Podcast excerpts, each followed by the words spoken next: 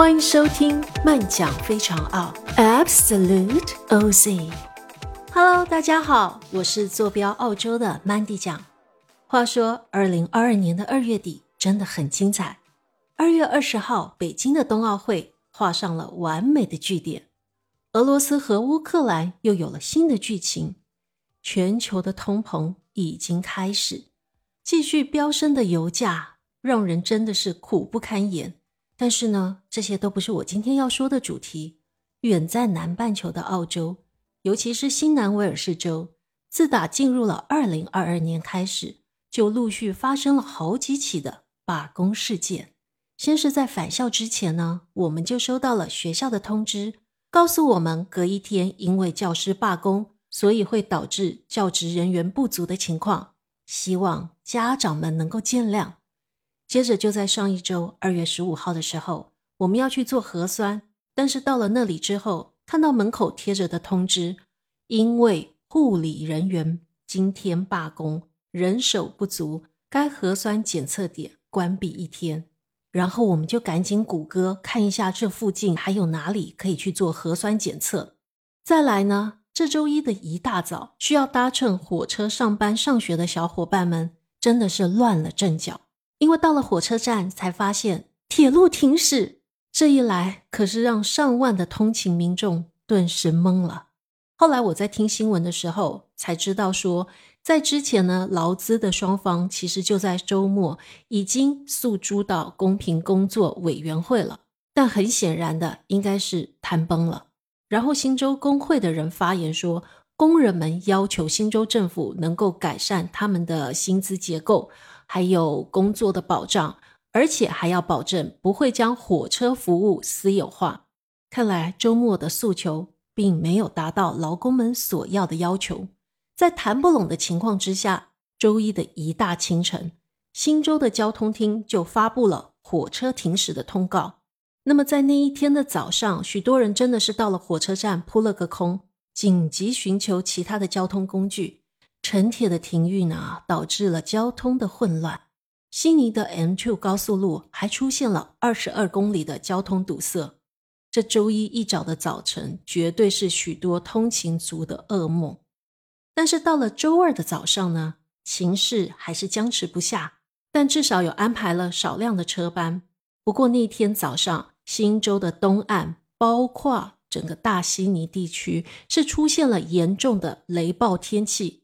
那个雨是来的真的很猛烈，许多的道路其实都被雨水给淹没了。我在那一天早上还是特地的提早出门，就是担心会路况不佳。而且那天早上除了暴雨之外，你在开车的时候还有不间断的闪电，就一直劈在你的眼前，加上还有冰雹，真的很幸运的，安全的把孩子们都给送达到了学校，我自己也是安全的回到了家中。然后我再想想哦，那些需要搭乘火车的小伙伴们，真的也是挺累心的。但是就在这个时候，小莫同学他发表了批评工会停摆运输的做法。他表示：“哦，你们哦太不尊重民意了啦！”可是我就特别想跟小莫同学说：“哎，你知不知道，谁都可以这么说，就你不能。当山火在危及到东岸民众的时候。”你听到了民意了吗？在这个学期要开始开学之前，成千上万的家长还有老师已经告诉了你很不爽、很不满。你听到了吗？还有那些在第一线的医护人员，他们超负荷的工时与严重的人员不足，请问你，你听到了吗？我很想告诉小莫同学，你呀，学学人家新西兰的总理好不好？低调的把自己该做的事情给做好。你在做，咱们都是有眼睛在看。其实我自己呢，也是个妈妈，而且也是个工薪家庭。我很能够理解，其实大家在争取自己合理的权益。不过，大家在做这些事情的时候，真的需要先把一些可能发生的考量，可以有一些更好的备案。其实，就像我刚刚提到老师的抗议哦。当然，他们也是有他们的诉求哦。因为在这两年疫情很严重的情况之下，其实老师他们常常也是第一线的密接人员。